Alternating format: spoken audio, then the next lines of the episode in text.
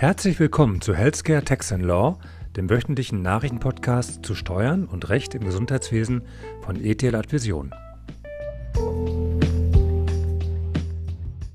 Heute werde ich über die Abziehbarkeit von Kinderbetreuungskosten in der Einkommensteuererklärung sprechen und dabei auf die Besonderheiten bei getrennt lebenden Eltern eingehen.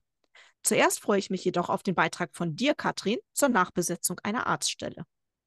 Ja, ich möchte heute über ein aktuelles Urteil des Sozialgerichts München berichten und somit mal das Thema aufgreifen, innerhalb welcher Frist eine Nachbesetzung einer Arztstelle zu erfolgen hat. Das Sozialgericht München hat sich mit dieser Frage zu befassen gehabt.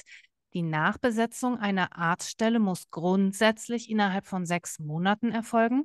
Das gilt für Arztpraxen ebenso wie für medizinische Versorgungszentren. Eine Verlängerung dieser Frist um weitere sechs Monate kann möglich sein. Will man aber in den Genuss dieser Härtefallregelung kommen, muss man seinen Antrag schon begründen. Katrin, war das hier der Fall?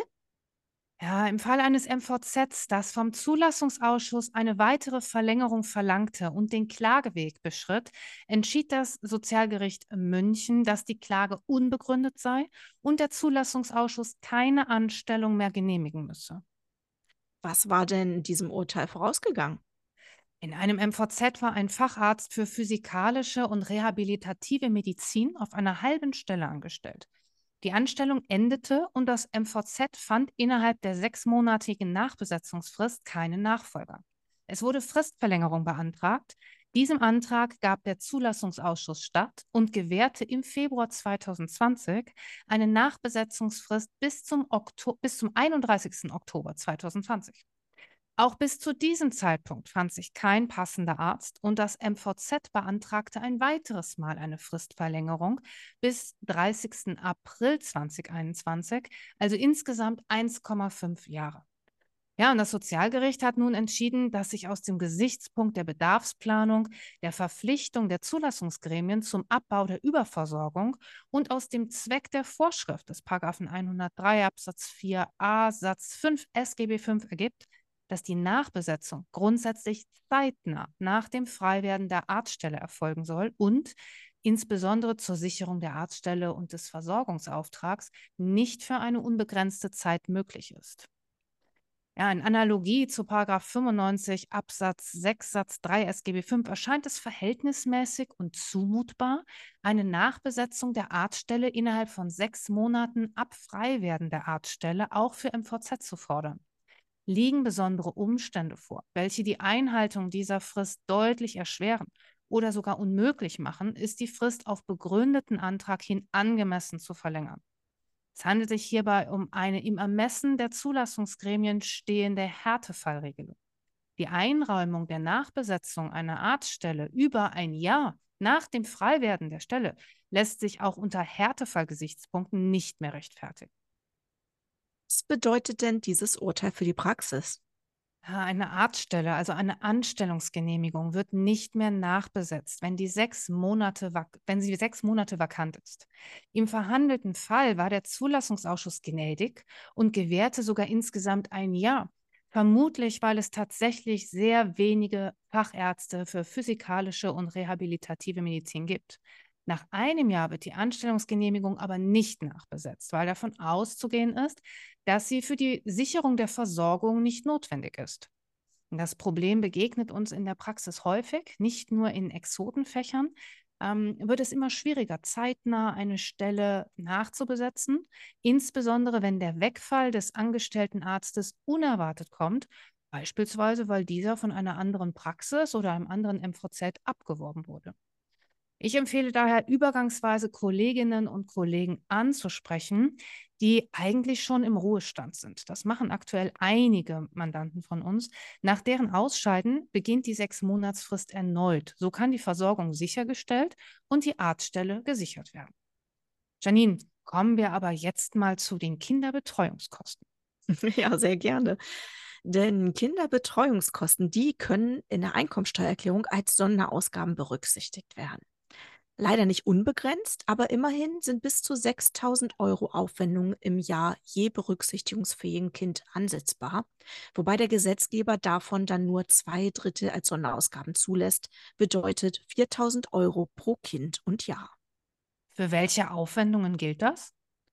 Zu den abzugsfähigen Aufwendungen zählen beispielsweise die Beiträge zu Kinderkrippen oder Kindergärten oder auch die Ausgaben für eine Tagesmutter. Die Bezahlung der Kinderbetreuungskosten muss durch Rechnung und Überweisung nachgewiesen werden.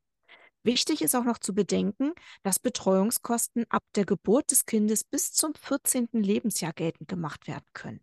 Darüber hinaus ist ein Sonderausgabenabzug nur dann möglich, wenn ein Kind wegen einer vor dem 25. Lebensjahr eingetretenen körperlichen, geistigen oder seelischen Behinderung außerstande ist, sich selbst zu unterhalten. Außerdem muss das Kind, für das die Kinderbetreuungskosten angefallen sind, zum Haushalt des Steuerpflichtigen gehören. Na, das scheint doch eindeutig zu sein. Was gab Anlass zum Streit mit der Finanzverwaltung? Ursächlich ist ein Urteil des Finanzgerichts Köln vom 19.01.2023. In dem Sachverhalt war zum einen das Merkmal der Haushaltszugehörigkeit als Voraussetzung für den Sonderausgabenabzug sowie auch die Verfassungswidrigkeit der Begrenzung der Abzugsfähigkeit der Höhen nach strittig. Ja, was war dort passiert?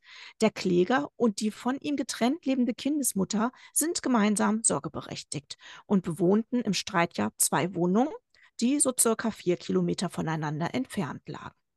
Das Kind war bei der Kindesmutter gemeldet und diese hat auch das Kindergeld erhalten. An einem festen Nachmittag in der Woche und an den Wochenenden war das Kind beim Vater. Außerdem hat das, der Vater das Kind jeden Tag zur Kita gebracht und auch wieder abgeholt.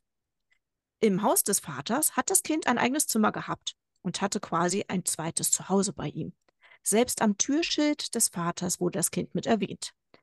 Die Beiträge an die Kita hat der Kläger zum einen Teil direkt an die Kita gezahlt, aber auch weitere Beiträge an die Kindesmutter überwiesen, die diese dann ebenfalls an die Kita weiterleitete.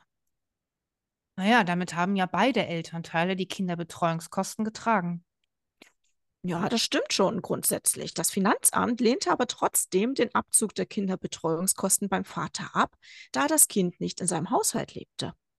Bei getrennt lebenden Eltern wird das Kind steuerrechtlich in der Regel zum Haushalt des Elternteils gehören, das dem, Sorgere dem das Sorgerecht zusteht und der das Kind in seinem Haushalt aufgenommen hat. Das ist das sogenannte Residenzmodell. Die Auszahlung des Kindergeldes und die melderechtliche Situation haben dafür eine Indizwirkung.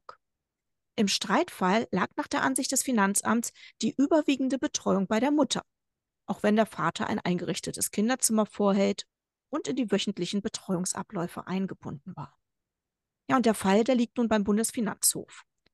Denn im konkreten Sachverhalt ist jetzt hier eigentlich eher mit einer Ablehnung des Sonderausgabenabzugs zu rechnen. Doch in einem etwas abgewandelten Sachverhalt könnte das vorangegangene Urteil durchaus vorteilhaft für getrennt lebende Eltern sein, und zwar wenn sie nicht das Residenzmodell leben, sondern das sogenannte Wechselmodell praktiziert wird. Im Wechselmodell wohnt das Kind zu gleichen Teilen bei beiden Elternteilen, zum Beispiel im wöchentlichen Wechsel, und wird von beiden im gleichen Umfang betreut. Über diesen Fall hatte das Finanzgericht zwar nicht zu entscheiden, aber das FG sieht bei dem Wechselmodell eine gleichzeitige Zugehörigkeit und Eingliederung in die Haushalt beider Elternteile, was einen Sonderausgabenabzug bei beiden Eltern ermöglichen würde, unabhängig von der melderechtlichen Situation oder dem Auszahlungsberechtigten für das Kindergeld. Eltern, die das Wechselmodell praktizieren, sollten daher auf den Ausgang des BFH-Verfahrens warten und Steuerbescheide entsprechend offen halten.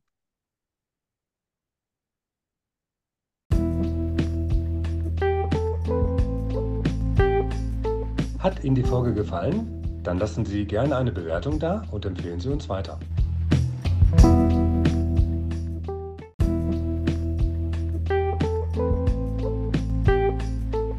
Herzlichen Dank für Ihre Aufmerksamkeit. Wir freuen uns, wenn Sie in der nächsten Woche wieder dabei sind bei Healthcare Tax Law von ETH Vision.